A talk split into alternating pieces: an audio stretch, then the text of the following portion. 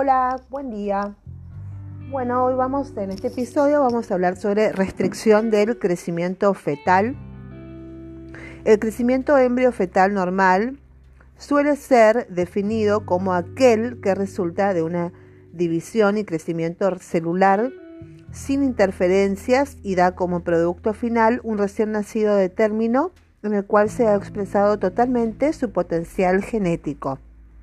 Este hecho es muy difícil de conocer, ya que el potencial intrínseco de crecimiento no puede ser medido por la tecnología disponible actualmente. Por esta razón, el diagnóstico del crecimiento fetal normal se basa en la comparación de las medidas antropométricas del recién nacido, objeto del estudio con los estándares obtenidos de neonatos que se consideran sanos por provenir de embarazos sin patología conocida. Con fines clínico-prácticos, se considera que un feto presenta restricción de su crecimiento intraútero cuando se le estima un peso inferior al que le correspondería para su edad gestacional.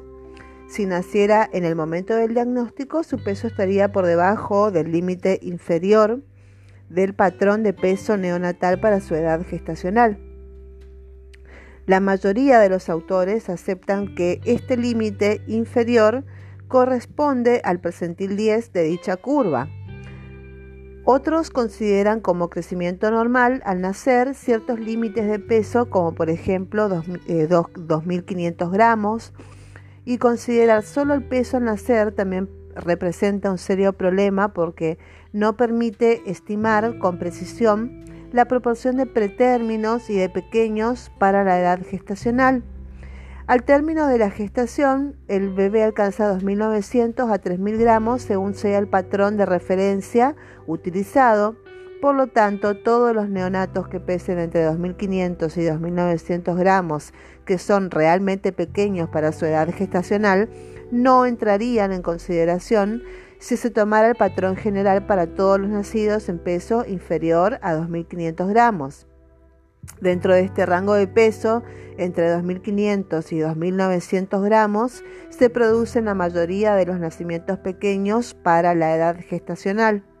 Con el valor absoluto del peso al nacer menor de 2.500 gramos tampoco son considerados los recién nacidos de pretérmino, que serían los de menos de 37 semanas, con peso mayor o igual a 2.500 gramos entre las semanas 33 y 36 de la gestación, que representan aproximadamente la mitad de todos los nacidos de pretérmino.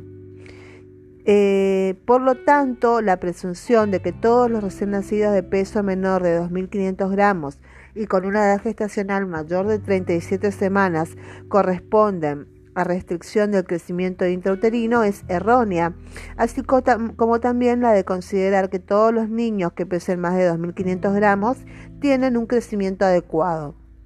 A pesar de los cuestionamientos planteados, operativamente sigue siendo válido considerar como retardo del crecimiento intrauterino a todo recién nacido que pese menos que los valores del percentilo 10 para la edad gestacional. Eh, los retrasos del crecimiento intrauterino exhiben una tasa de mortalidad perinatal 8 veces mayor y el riesgo de asfixia intraparto aumenta 7 veces más que en los nacidos con peso adecuado para su edad gestacional. Los neonatos presentan frecuentemente hipoglucemia, hipocalcemia, policitemia y estrés por enfriamiento. Si el retardo del crecimiento intrauterino se presenta en un embarazo de pretérmino, el riesgo perinatal es mayor puesto que se asocian las dos patologías.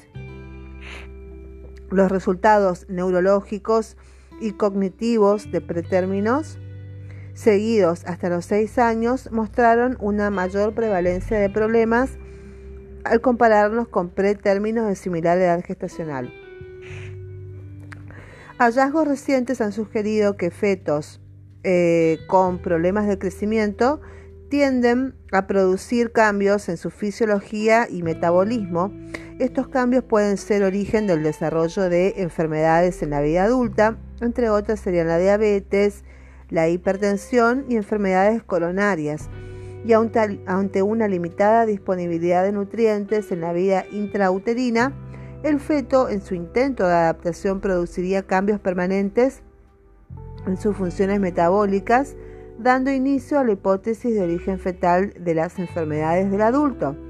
Otros autores han acuñado el término de modelaje, programación de la vida fetal para el desarrollo de enfermedades crónicas y de confirmarse esta hipótesis, un adecuado crecimiento fetal no solo repercutiría en la salud inmediata del recién nacido y niño, sino que también incidiría fuertemente en su vida futura y teniendo presente el enfoque de promoción y protección de la salud y de prevención de enfermedades, todo esfuerzo realizado para garantizar el buen desarrollo fetal sería la medida más costo efectiva para eh, mejorar la salud de la población en general.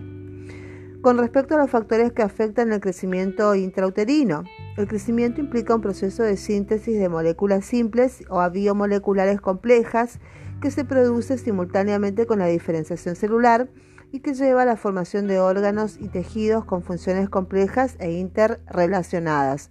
Aunque los procesos íntimos son desconocidos, el crecimiento puede ser modificado por numerosos factores y los conocimientos actuales demuestran que alrededor del 60% de los retrasos del crecimiento intrauterino se asocian a ciertos factores de riesgo y estos pueden ser subdivididos en A.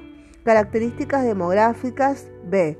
Riesgos preconcepcionales C riesgos detectados durante el embarazo y D, riesgos ambientales y del comportamiento y E, riesgos relacionados con el cuidado de la salud. Con respecto a los factores demográficos, tenemos la condición socioeconómica, educacional, el crecimiento intrauterino se relaciona con la situación socioeconómica y educacional de la madre y aún con la del abuelo materno, entre otros factores porque condiciona la nutrición y educación de la madre. La clase social baja de la madre está fuertemente asociada a la insuficiencia ponderal del recién nacido.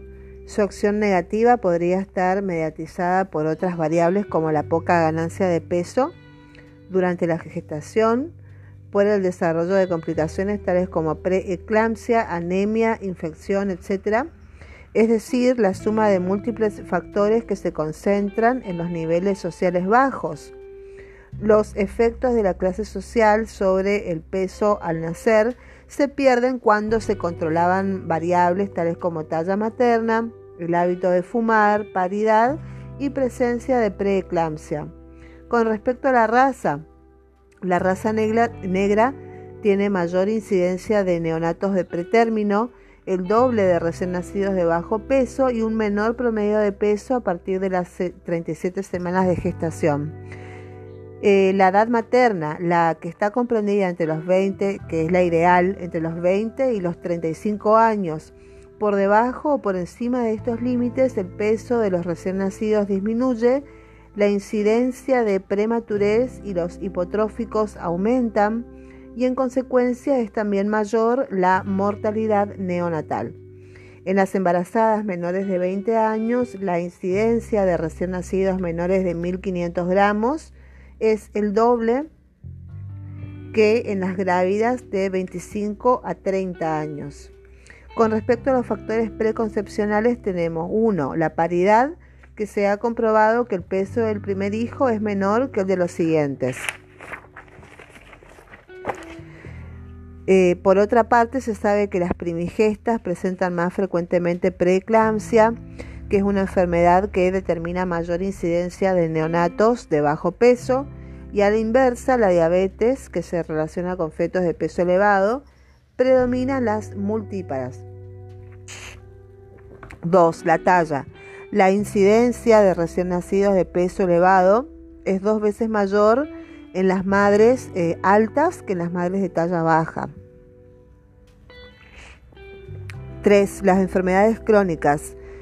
Las enfermedades renales, la hipertensión crónica y especialmente la inducida por el embarazo y la diabetes vascular son las causantes de aproximadamente un tercio de los retardos en el crecimiento fetal. Cuanto más excede la presión diastólica de 90 milímetros de mercurio y más larga es la duración de su efecto durante el embarazo, peor es el pronóstico feto-neonatal. Con respecto a los antecedentes obstétricos desfavorables, se ha demostrado que hay una tendencia a repetir en el embarazo actual el resultado que se produjo en el inmediato anterior, y los hermanos de los neonatos hipotróficos pesan menos que los hermanos de los recién nacidos eutróficos. Y el riesgo de nacimiento de un niño pequeño para la edad gestacional es 1,5 a 3 veces mayor en aquellas madres cuyo nacimiento inmediato anterior fue PEC y este riesgo aumenta el número de niños eh, previos que haya tenido. Muy bien. Esto es todo por ahora. En el próximo episodio nos quedamos en la página 276 y en el próximo episodio vamos a hablar de los factores concepcionales. Muy bien. Que tengan un buen día. Nos estamos escuchando. Chau, chau.